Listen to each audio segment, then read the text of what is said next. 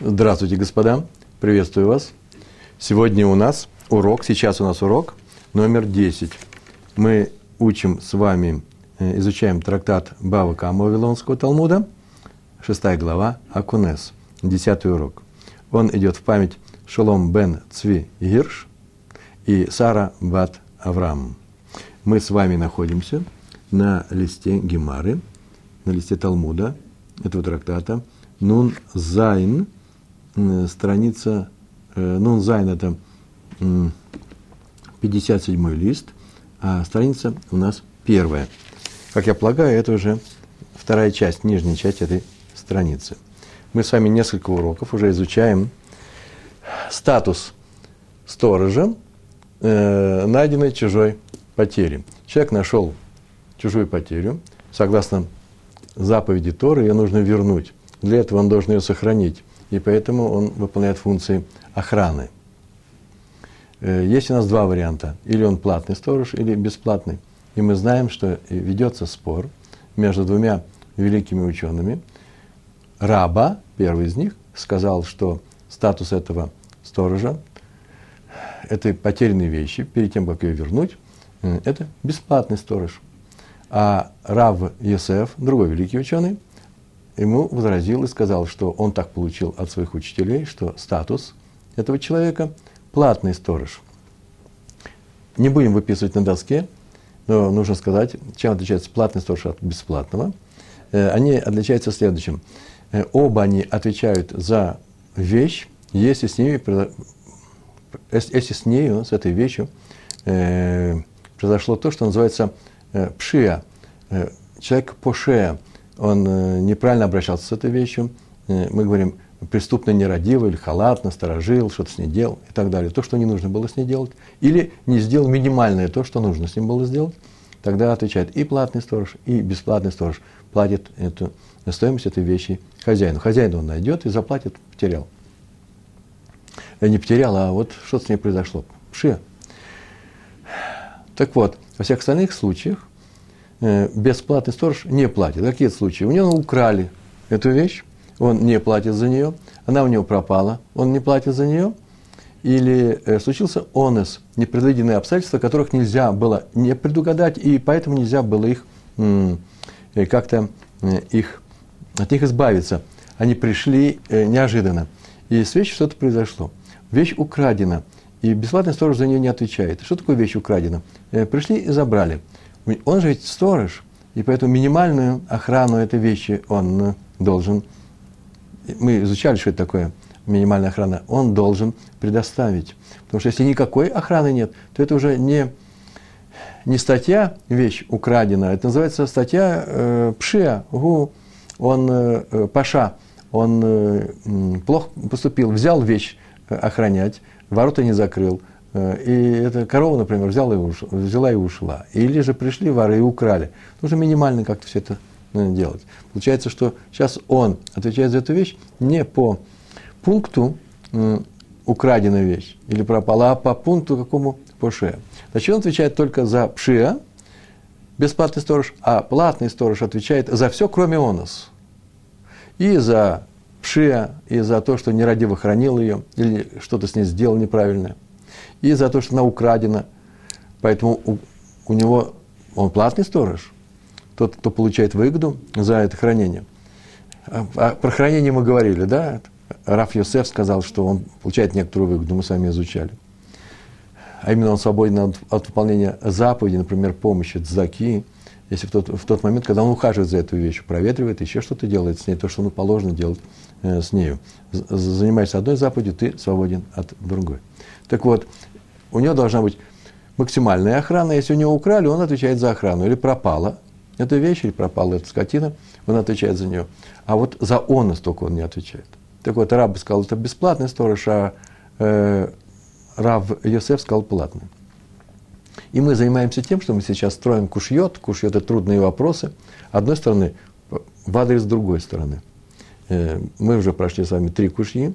В первых двух Раф Йосеф – выступил против мнения рабы, а в третьем рабы выступил против мнения Рава Йосефа. В двух словах, не больше.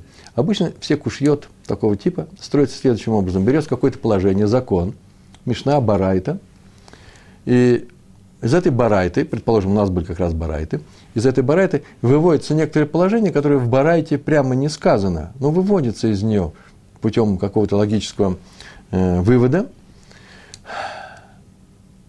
И э, это положение противоречит, противоречит мнению другой стороны. Поэтому говорят, смотри, э, у тебя, ты противоречишь э, известному положению, известной барайте. Если бы Брайта говорил об этом прямо, то другая сторона просто бы и не, написала, и не сказала бы то, что противоречит Барайте. Барайте противоречить нельзя. Или Мишне нельзя. Или же придется доказать, что такая-то барайта идет по, по частному мнению. Не все с ней согласны. Но если все согласны, значит, деваться некуда, придется объяснять. И предположенная сторона, как правило, дает другое объяснение этой барайты. Или находит ошибку в вашем выводе. И остается при своем мнении. Если она не остается своем, при своем мнении, то ее мнение убирается, и закон идет по э, другой стороне, э, э, по, по мнению оппонента. Что у нас было в двух словах? Раф Йосеф предложил Барайту, в которой было три пункта. Сначала было два пункта, а потом возник третий вовремя. То в этой Барайте было два пункта таких. Первый. Нашедший чужую потерю может ее, оказывается, вернуть не самому хозяину, а поставить в том месте, где он находится, где он ее увидит, после чего у него ответственности за эту вещь нету. А второе положение, если вещь была украдена или пропала, то он за нее платит. Вообще хорошо звучит, да? Вещь пропала или украдена, он за нее платит. Да это же платный сторож, о котором мы сейчас говорили. И поэтому Раф Йосеф спросил, смотри, написано в Барайте два положения – Первое нужно вернуть там, где он ее видит, а второе очевидным образом сказано, нужно заплатить, если у тебя вещь украдена или пропала. Понятно, что когда это происходит, не тогда, когда ты возвращаешь, оставил ее там, где он ее увидит, и ушел. Почему? Потому что в первой части написано «поставил там, где его видит», и с тех пор, с этого момента ты свободен. Значит, вторая часть говорится о том, когда эта вещь была у тебя дома. А, дома, если она у тебя была дома, и ты за нее обязан заплатить в случае пропажи или кражи, ты платный сторож. На что был следующий ответ. Э, ответ был очень простой. Сказано было так. Два положения в Барайте. Так они же говорят об одном и том же. Не о разных вещах. Это о том месте, где тебя увидит он эту потерю. А второе – это то, что происходит дома. Нет. А нужно ее читать таким образом. Ты можешь ее вернуть хозяину там, где он ее увидит. Вообще разговор идет о пространстве, да? Куда? Туда там, где он ее увидит. А вторая вещь говорит о том же самом. И добавляет, если будет украдена или она пропадет, ты за нее заплатишь. Как это нужно читать? Если ты вернешь вещь туда, где он увидит, и он там находится, то тогда ты свободен, у тебя нет никакой ответственности. А если ты вернешь вещь туда, где он ее увидит, может увидеть, если бы он там находился, но он там не находится, таком случае ты заплатишь. Видите, введен еще какой Э, параметр временной, пространство и время. Нужно оказаться в этом месте, да еще в нужное время. И поэтому из этой барайты оттуда не следует, что сторож, он платный сторож, э, сторож чужой потери. Возникла третья, э, вторая кушья, и возникло третье продолжение этой барайты было. Какое продолжение? Очень интересное, что если ты, положение такое, э, нашедший нашедший несет ответственность, пока ее не вернет. Но теперь ты не можешь сказать, что это говорит третье положение этой барайты, говорит о том, что и первое. Понятно, что это все творится дома.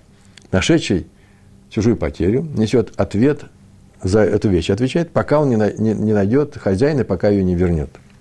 И Рава вдруг говорит, он не говорит по-другому как-то, да-да, верно. Это все говорится про дом.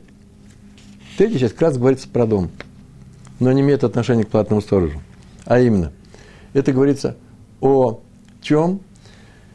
О каком случае? Когда э, речь идет о животном, о скотине, которая уже научилась выходить. Ведь ее уже нашли где-то, она бродит, она умеет бродить, она умеет выйти. И поэтому для нее нужна специальная охрана. Теперь минимальная охрана, с ней не, не обойдешься.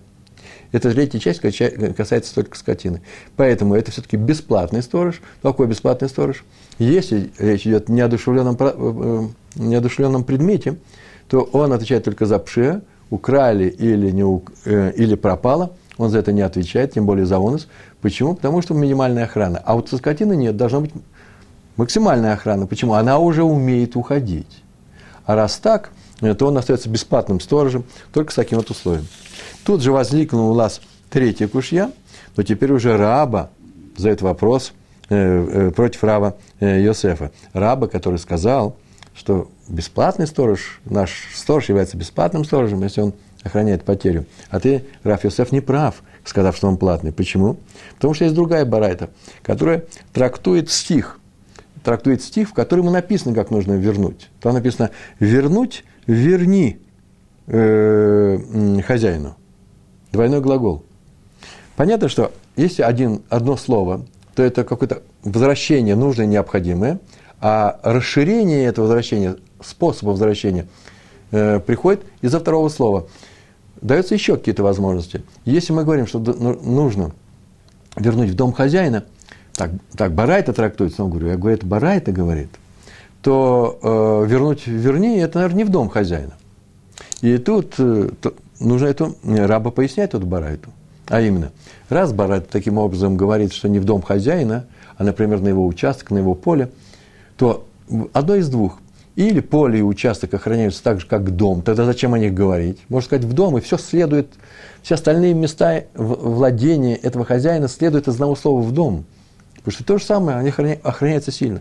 А поэтому можно сказать, что это, пора это дополняет, добавляет не только в дом, но еще и на участок или на поле, или на огород, или на э, пустырь владе, влад, э, хозяина этой потери как только выяснил, кто он такой, ты возвращаешь. И, значит, это отличается от дома. Как отличается? Дом – серьезная охрана. А тут, может быть, даже это, и большой охраны нет, минимальная охрана. Минимальная охрана, говорит раба, это так следует из Барайта, так это же бесплатный сторож. Мы говорили об этом. Бесплатный сторож обеспечивает, должен обеспечить минимальную охрану, охраняемые вещи. Он же бесплатный. И поэтому он за любую кражу не отвечает. Была бы минимальная охрана. Отсюда следует, что это, э, что это бесплатный сторож. На что Раф Йосеф отвечает, нет, все это замечательно, очень хороший вы, вы, вывод, но здесь можно еще другую вещь ввести, а именно, что значит не только в дом, но еще и на участок или его в поле, на какое-то отдаленное, отдаленное место. Это означает, что ты, оказывается, можешь внести таким образом, вернуть эту вещь, что хозяин даже об этом не знает. Он потом узнает. Когда ты вносишь в дом, он знает сразу. И э, вот о чем говорит это, это Барайта. И вот она так объясняет этот стих Торы. И это как Раби э, Элазар, который сказал, что любая, любая вещь, любой, любая вещь, которая хранится у сторожа, она требует знания хозяев, да? Когда ты возвращаешь, нужно сказать хозяину, что эта вещь возвращается. Он должен знать тут же. Пока он не знает, еще не вернул. Арендатор – Э, взял осла, например, для того, чтобы куда-то путешествовать, арендует, а теперь он его возвращает, он не может его положить где-нибудь, бросить его куда-нибудь отдать. Нет, он его должен привести и отдать, сказать, вот я тебе отдаю осла. Ремесленник э, возвращает тот, тот предмет, которым он работал, чинил, например, да, пальто, часы, э, он должен сказать об этом хозяин, хозяину. Все должны, требуется знание хозяев. Знание, хозяева должны знать, что им все возвращается, кроме случая возврата потери – Почему? Потому что и на случай возврата потери ты теперь можешь даже поставить ее там, где он что э, сейчас не узнает, а узнает потом на его участке. Этого достаточно. Вещь вообще была потеряна. Он хотя бы за это тебе скажет спасибо. Итак, у нас было три кушьи. Мы сегодня переходим к четвертой. И четвертая кушья, моем, я так думаю, она самая интересная. Вот сегодня этим мы сейчас и займемся. Итак, Раба говорит, что статус того, кто нашел чужую потерю, держит ее у себя дома, он бесплатный сторож, и он отвечает только за пшия, за нерадивое хранение, нерадивый поступок, э, что-то он сделал с этой вещью, не нужно было ничего делать, а он сделал. А Раф Йосеф считает, что он платный сторож. И он не отвечает только в одном случае за он, за все остальные случаи отвечает. И сейчас у нас будет новый текст, и новое положение, которое принят, э, э, будет высказано со слов Раби Йоханана, удивительное совершенно положение, закон. И сейчас мы сначала расскажем вступление, о чем, здесь будет, о чем сейчас будем говорить. Если бесплатный сторож чужой вещи, не потеря, а вещи, ему дали ее охранять, он взял ее на хранение, он заявил, что у него вещь у него украдена, он за нее не платит. Это мы знаем. Сейчас не будем говорить раба, Раф Йосеф, платный, бесплатный сторож говорит, что вещь у него украдена. Он свободен в таком случае. Но чтобы освободиться от платы, ему нужно дать клятву. Во-первых, сказать, э, сделать заявление, что она у него, например, украдена или потеряна, или был онос. Главное, что он должен показать, что не было пшия. Нет свидетелей, достаточно дать клятвы. И эта клятва, такая клятва, что при помощи этой клятвы он освобождается от платы. Он и по закону не должен платить, если у него украли. А теперь он заявляет, что у него ее украли, и дает клятву в подтверждение своего заявления.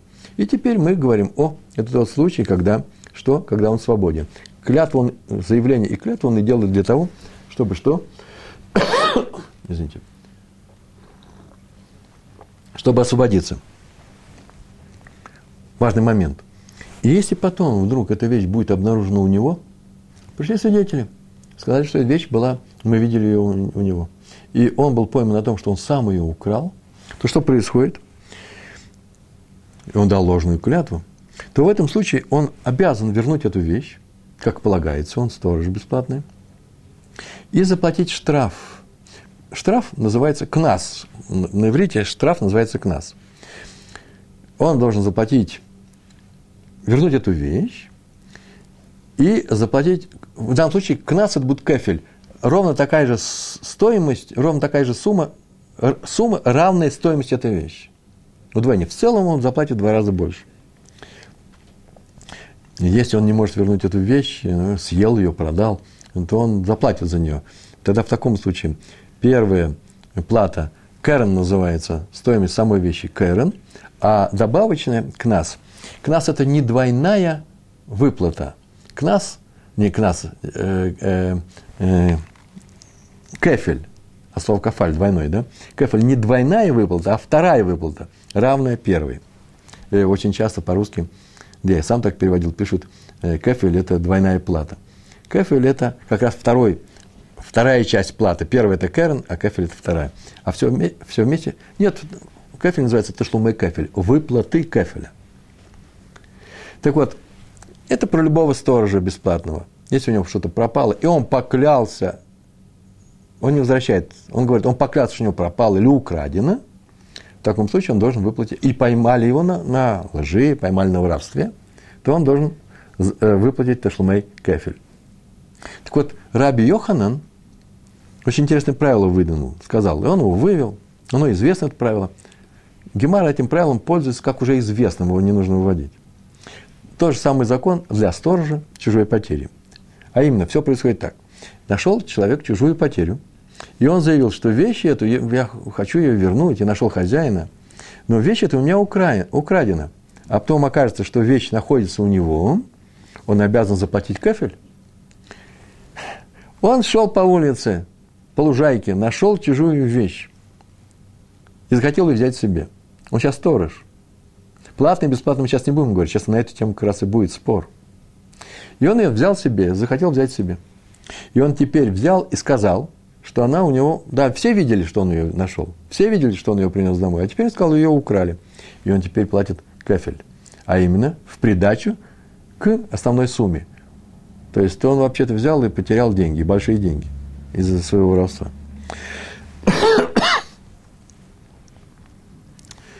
Между прочим, есть несколько вещей, которые я сейчас выпустил. Сейчас, сейчас мы скажем.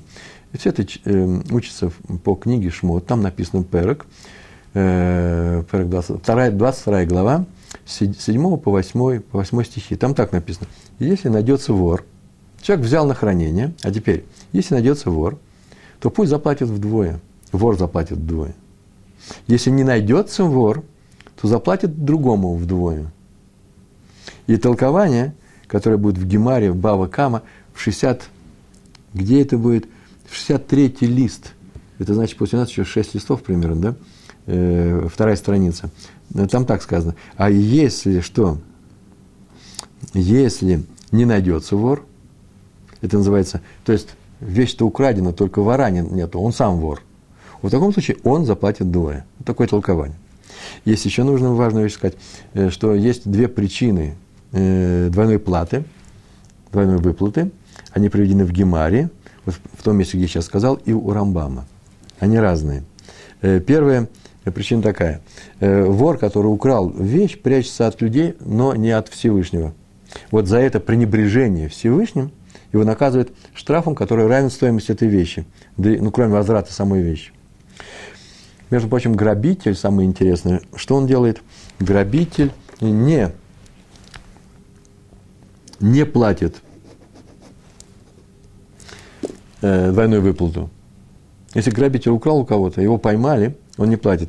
Почему? Он действует открыто, он людей не боится, Всевышнего не боится, по крайней мере, Всевышним не пренебрегает, он как вор, который людей боится больше, чем, э, чем Всевышнего, то к такому штрафу его не приговаривают. Э, второе, второе мнение э, такое, укравший чужую вещь, был сторожем, теперь украл, он задумал, он так придумал, захотел сделать так, чтобы хозяин ее лишился. Он хотел наказать его на эту сумму, чтобы лишить его. Теперь он эту вещь вернет, если она оказалась, что на самом деле он сам вор, он возвращает, и теперь выплачет эту сумму. Почему? Потому что он хотел на эту сумму наказать хозяина, чтобы он ее лишился, так теперь он ее сам лишается. А теперь переходим к чтению э, нашей, нашей гемары. Итак, у нас э, נון זיין, это э, דף נון זיין, עמוד אלף. 57 лист, первая страница. Начинаем читать. אמר ליה אביי רב יוסף. Сказал ему Абае, кому сказал? Раву Йосефу. У вас сокращение אלף למד. Э, его нужно читать как אמר ליה. Сокращение, два слова, так переводится. Раньше мы помним, в первой и второй кушье э, трудность кушью нашел Раф Йосеф на мнение рабы, э, во втором случае раба на мнение Рава Йосефа, а сейчас Абае на мнение Рава Йосефа. То есть сейчас оппонентом Рава Йосефа выступает Абай, который, по крайней мере, точно уж, я не говорю, с чем он согласен, но он не согласен с мнением Рава Йосефа, который сказал, что тот, кто охраняет чужую потерю, перед тем, как ее вернуть, он платный сторож. Он, наверное, считает, что это не бесплатный, по крайней мере, не платный. И сказал Абай кому? Раву Йосефу. Что он сказал? Читаем. В ат лотизбра дешумер авида кешумер хинам доме? Это вопрос в ад – это ты. В современном иврите ата, они говорили таким образом, что это лашон, язык Мишны Гемар. Иврит. Святой язык. В ад, а, а ты, лот избора, ты так, это арамейский язык пошел. А ты так не считаешь, ты не считаешь, лот избора, ты не считаешь, де шумер авида, де это что, ты не считаешь что? Шумер авида, сторож потери – Кашумер Хинам доме, ты не считаешь, что он как бесплатный сторож? Сейчас говорит, почему нужно вообще читать так? Так говорит. Вега амар раби хия бар аба амар раби Йоханан. Вега. Это обычно так. Ты так не делаешь, да? Ты так не считаешь? Так вот ведь, ведь. Почему же так не считаешь? Ведь, вега. Но ведь Амар Раби Хия сказал Раби Хия, Бар Аба, сын Абы, что он сказал? Он сказал, Амар Раби Йоханан, великий ученый, сказал Раби Йоханан. А дальше идет наше правило, о котором мы говорили. Ага, то эн танат э, ганав бавида. Ага, то эн. То эн тот, кто заявляет, делает заявление. Танат ганав. Танат ганав – это такое, он сделает заявление вора. Не заявление, сделанное вором, а он говорит о том, что эта вещь украдена. Это называется танат ганав. У меня пришел Ганав и украл. Это называется Танат Ганав.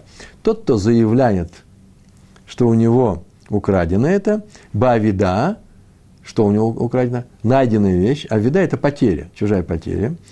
Тот, кто заявил про найденную им чужую потерю, что она у него украдена, мешалем ташломей кафель, платит двойную сумму. Э, сумму.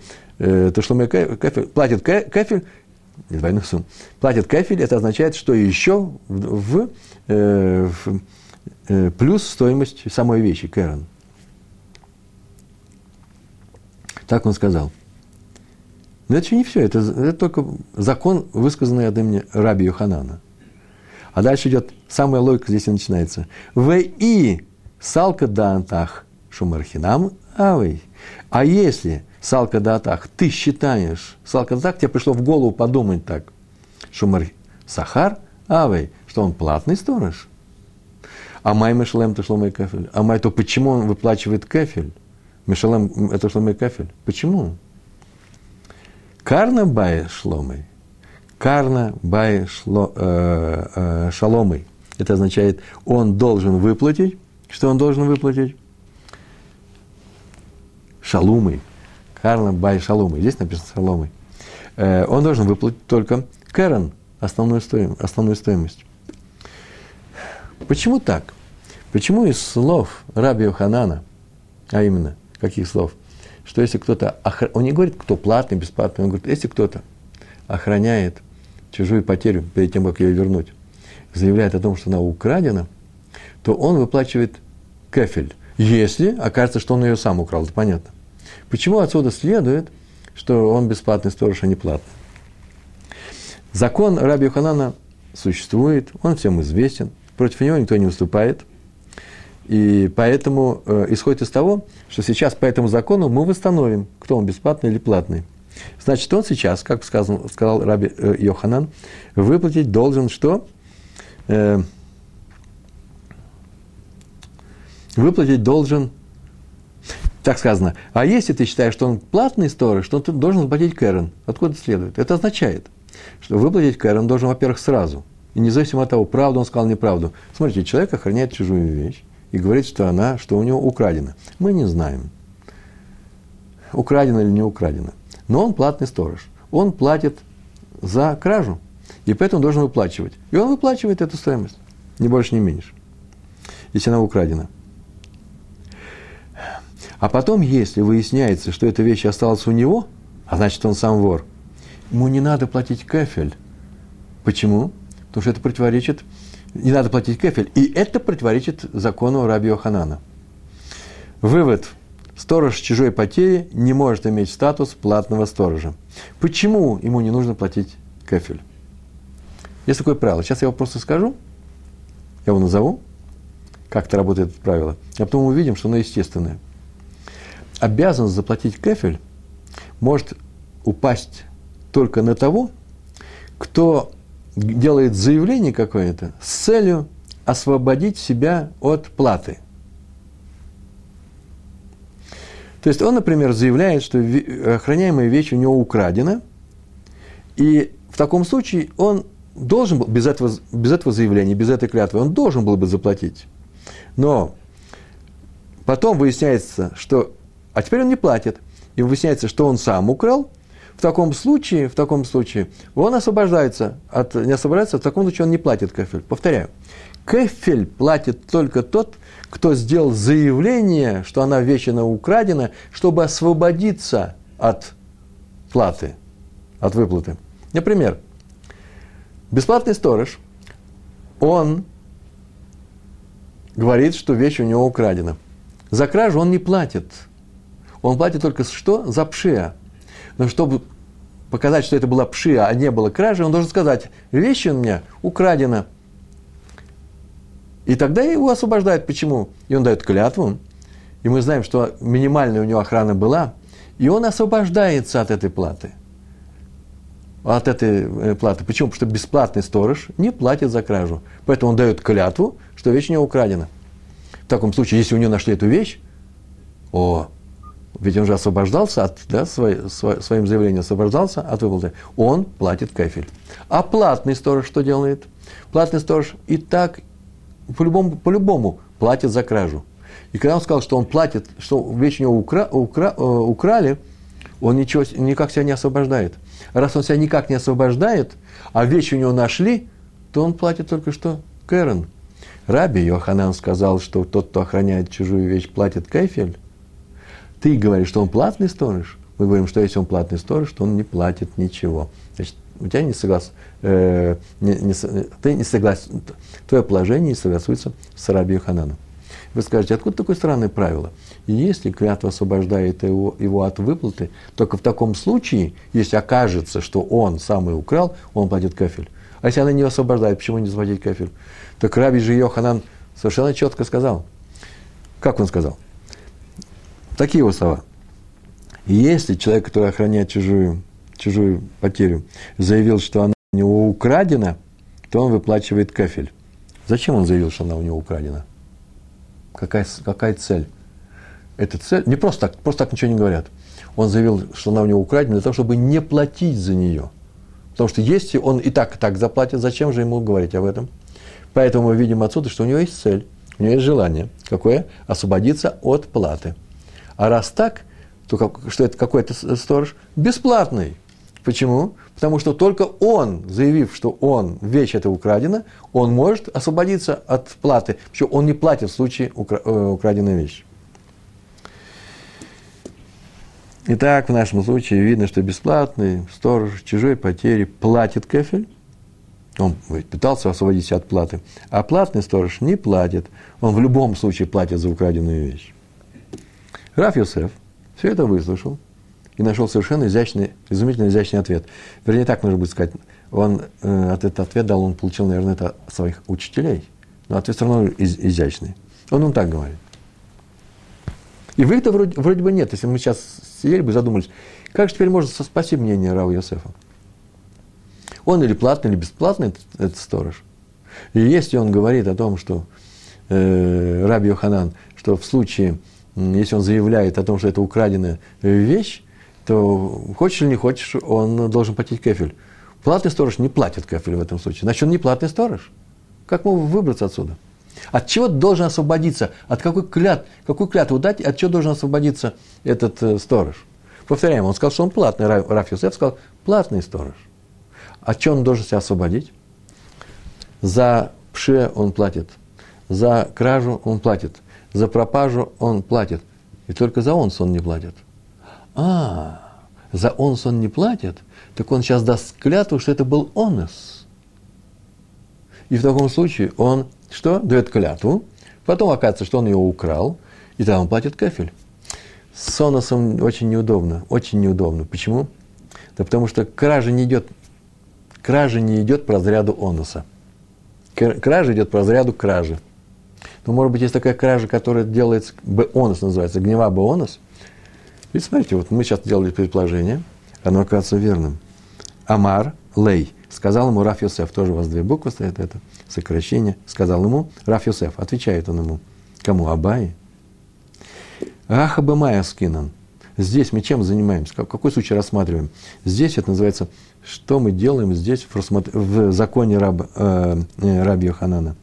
Кегон шетоэн танат листим мезуян. Кегон, мы говорим о случае, шетоэн, о случае когда, то эн, что он говорит, то эн заявляет, танат не танат ганав, а танат листим мезуян, а именно вооружен, вооруженный грабитель, вооруженный бандит. Это уже будет онос. Вооруженный грабитель – это онос. И что? Тогда даже платный сторож освобождается, освобождается от ответственности. Бесплатно понятно. Но платный, который за все платит, в данном случае освобождается. И в этом случае, как только он заявляет о грабеже, и подтверждает свое заявление клятвой, он это заявление освобождает тоже от платы за вещь. Освободили? Освобождает. И если теперь окажется, что вещь э, у него, лежит у него, и он дал ложную клятву, он должен платить кафель, что совпадает полностью с законом раби Йоханана. Э, нужно добавить, что если бы это был не вооруженный бандит, это понятно, да? Грабитель, не э, листим мезуян, листим, у него вид множественного числа, это на самом деле, ну, употребляется как грабитель, грабитель. Обычный перевод. Листим – это грабитель, мезуян – вооруженный. Если бы это был не случай вооруженного грабителя, а обычный самый вор, обычный ганав, тут, тут Раф Йосеф соглашается с Абай. Да, как ты мне сказал, что не надо платить кафель в таком случае. Так он его обвинял в этом, да? Нашел, как ты говоришь, платный сторож, ему же не надо платить кафель, ему достаточно в случае вора в заявлении, что украдено, нужно платить только э, Кэрон, и он тебя не освобождает такой клятвы. Так вот, здесь не надо платить. И все ограничится только, если обычный вор ограничится только выплатой э, Кэрон. Значит, здесь что было сказано? Что это был грабитель. Ну, Абай с этим никак не может согласиться. А Марлей, а Марлей теперь Абай говорит ему. Он говорит следующую фразу. Смотрите, какая фраза. Ты сказал, что это вооруженный грабитель, а не вор. Листим Изуян Газлангу, Листим Мезуян, вооруженный бандит, он грабитель, не больше, не меньше. Тот, кто занимается грабежом. У нас до этого был бандит, да? Я сказал грабитель, Листим – это бандит, а теперь грабитель. А это не случай грабежа, это, э, это случай грабежа, не случай воровства. В то время как Раби Йоханан совершенно открытым текстом сказал, что сторож потери заявил об украденной вещи, а не той, которую э, взяли в результате грабежа. Это два разных закона. Статус вора и статус грабителя, ганав и газлан совершенно разные. Они учатся по-разному. Во-первых, у них сам процесс разный. Первый крадет тайно, скрытно, а второй открыто. Первый платит кефель, как написано было у нас. Что было написано? Э, в 22 глава, 6 стих. Если будет украден из дома этого человека, то есть из дома сторожа эта вещь, не обязательно потери, любой сторож, то, если найдется вор, заплатят вдвое. А вот про грабитель так не написано, поэтому грабитель возвращает только награбленное. Мы говорили, почему? Потому что он одинаково не уважает ни людей, ни э, Всевышнего. Вор людей ставит выше, чем Всевышнего. Людей он боится. Другими словами, кефель платит лишь тот, кто заявил о краже, но не о грабеже в нашем случае. В нашем случае. Поэтому так сказал. Это не годится, твое объяснение. Почему? Потому что э, с грабежом, э, с грабежом нет никакого кафеля. Сам грабитель не платит кафель.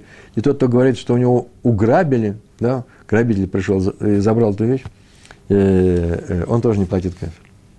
На это Раф Йосеф отвечает. Не это бомба сегодняшнего урока. Мне это нравится. А Марлей сказал ему, Шаню мэр листим мезуян, кегон де Митмар мианшей ганаву. Когда я говорю, что это вооруженный бандит, это надо понимать, что он тот бандит, который прячется от людей, а такой человек считается вором. Ганаву.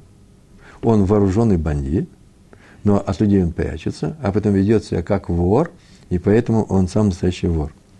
Несмотря на то, что вооруженный грабитель грабит открыто, человек этого не боится. Все равно его действия оцениваются как действия вора, поскольку он скрывается от остальных людей. И есть данный человек, которого он ворует. Вор ворует потихоньку, никто не знает. Грабитель ворует так, что этот человек знает, остальные люди нет. Ведет себя по отношению к остальным людям, как вор. Он считается э, вором. Поэтому такой грабитель, именно такой грабитель, который ворует только у этого человека, от остальных скрывается, э, платит кефель, как обычный вор, ни больше, ни меньше.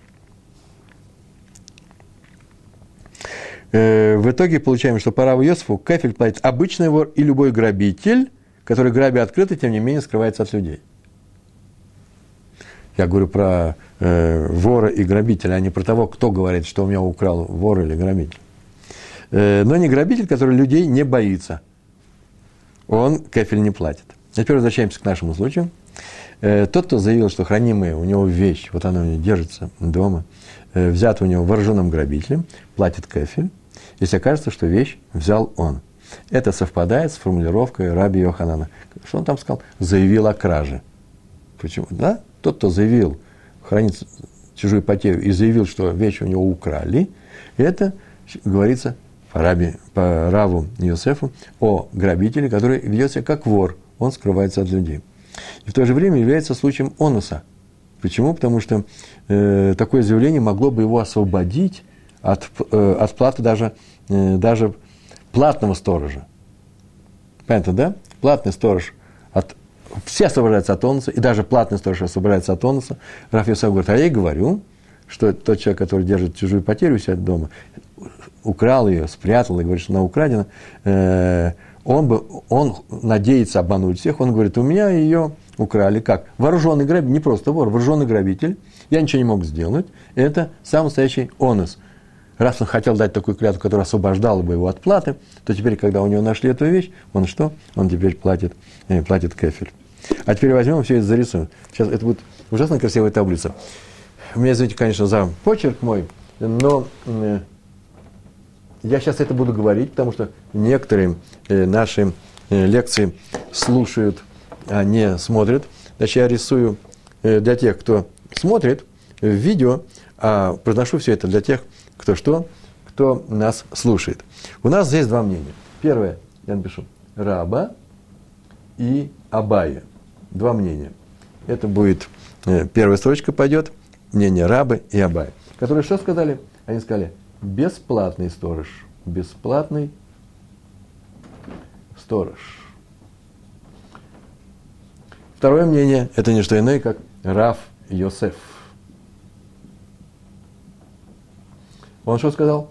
Что человек, который нашел чужую вещь, он платный сторож. Теперь у нас есть маленькая табличка, которая звучит таким образом. Нет, этот цвет мне не подходит, а вот этот цвет мне подходит. И есть два состояния. Первое состояние, не что иное, как вещь просто украдена. Смотрите, я здесь напишу. Просто вор ее забрал. А теперь ее забрал не что иное, как вооруженный, вооруженный грабитель. Вот в этой табличке четыре позиции. По строкам раба и абая сверху, Раф Йосеф снизу, а по столбцам просто вор украл и вооруженный грабитель. Так вот, так все и началось. Пришел Абай и говорит, у нас по Раби Йоханану платит кефель. Вот видите, я здесь пишу. Это не что иное, как кефель. Раба и Абай говорят, что если просто вор, если он заявил, что у него украл просто вор, а потом оказалось, что эта вещь у него хранится, он платит кефель. А ты, Раф Юсеф, говоришь, что он платный сторож, он не может платить э, кефель. Как же ты сейчас согласуешь свое мнение, что он платный сторож, с выражением, э, с законом э, Рава Йосефа? Он же у тебя платит только Кэрен. Почему Кэрен он платит? Да потому что он не освобождается э, своим заявлением, что у него украл вор э, от платы. Потому что платный сторож всегда платит. Заявил он, не заявил он. Как только он сказал, что ну, у него вещь это украдена, он ничего не выигрывает, он все равно должен заплатить. Во всех случаях он будет. На что э, Раф сказал, Раф Йосеф сказал, нет, это вооруженный грабитель. И что иное, как вооруженный грабитель. Поэтому столбец должен совсем другой быть. А именно, он платит кафель, смотрите, я пишу здесь, кафель. Раф Йосеф сказал, что в случае вооруженного грабителя платный сторож платит кафель. Почему? Потому что он у нас освобождается от выплаты Э, э, освобождается от выплаты за эту вещь, заявив, при помощи чего освобождается, потому что он заявил о том, что был онос, пришел вооруженный грабитель. А вот э, а, рабы, рабы Абай в, случае, в этом случае, у них ничего не остается сказать, что это Кэрон. Почему? Да потому что бесплатный сторож в случае, в случае оноса все равно ничего не платит. И поэтому это Кэрон. Обратите внимание, мне это очень нравится. Это Раба и в случае просто вор кефель. Раф Йосеф, платный сторож, в случае вооруженного грабителя кефель. А Раба и Абай в случае вооруженного грабителя Кэрен. И то же самое Раф Йосеф в случае просто вора Кэрен. Они, э, они поменяли свои, не поменяли свои мнения, а э, э, поменялись ими бесплатный сторож, видите, я здесь показываю, раба и абай в случае просто вора, заявляет, что вещь украдена, чтобы освободиться от платы. Поэтому он обманул, сказал неправильную вещь, платит кефель. Вторая вещь. Раба и абай в случае вооруженного грабителя. Вооруженный грабитель – это онос. Сторож ничего не платит, он же бесплатный. Заявление сделано не для того, чтобы освободиться от платы, а раз заявление сделано просто так, получаем, что в случае обмана, если был обман, он платит кефель. Следующая вещь. Раф Йосеф. В случае просто вора, в случае просто вора, охраняемая вещь у него, э, э, если у него пропала, он за нее не платит. Если она у него, э, почему? Если охраняемая вещь у него пропала, платный сторож, если охраняемая вещь э, пропала, э, заявление о том, что она у него была украдена, не, не освобождает его, правильно написал, не освобождает его, если охраняемая вещь пропала, он за нее платит. Получается, что заявление о том, что она у него украдена, не освобождает его от платы, вообще не освобождает. А по этому случаю обмана, что он платит лишь Керан. И в последнем случае, самым интересным, Раф Юсеф, который сказал, что это платный сторож, в случае вооруженного грабителя, говорит о том, что пришел вооруженный грабитель, грабить открыто, но скрывается от людей. Этот случай представляет не что иное, как случай вора, и поэтому он платит кефель. Поэтому платный сторож, заявивший, что вещь у него украдена вооруженным грабителем, тем самым может освободить себя от платы, э, э, и, следовательно, он сделал ложное заявление, если сделал ложное заявление, то платит кефель. Кстати, между прочим, вооруженный грабитель. Что это за вооруженный грабитель, который как вор? Почему он вооружился? Э, да очень просто. Дело в том, что он взял, он ворует потихоньку. Он вор. Но оружие он взял только для того, чтобы, если таки его поймают, его накроют, что он это оружие достанет, испугает, заберет эту вещь, без вооружения ему кто бы ее никто не отдал, начнет защищаться и убежит. Э, поэтому это специфический вор. И, э, и поэтому э, он вообще-то является вором, несмотря на то, что он у нас пришел с вооружением. Между прочим, еще есть маленькое замечание, я его написал здесь. Да, здесь нужно сказать, что Раби Йоханан сказал, что платит кефель. Так вот, по Раби и Абае, вот какой случай – это просто вор для, по Раби Йоханану. Вот о чем говорит Раби Йоханан. А по Рав Йосефу это случай, когда платный сторож, случай вооруженного, вооруженного грабителя. Там, где написано кафель, это и называется Раби Йоханан. Возникает вопрос, зачем нужно было Раву Йосефу говорить такую сложную вещь, вооруженный бандит? Он мог совсем другую вещь. Он мог сказать не что иное, что вещь у меня на самом деле украли, но украли баонес – таким специфическим образом. Например, э, у меня было помутнение рассудка. Я не мог охранять эту вещь, которую я охранял вручную. Она рядом со мной стояла.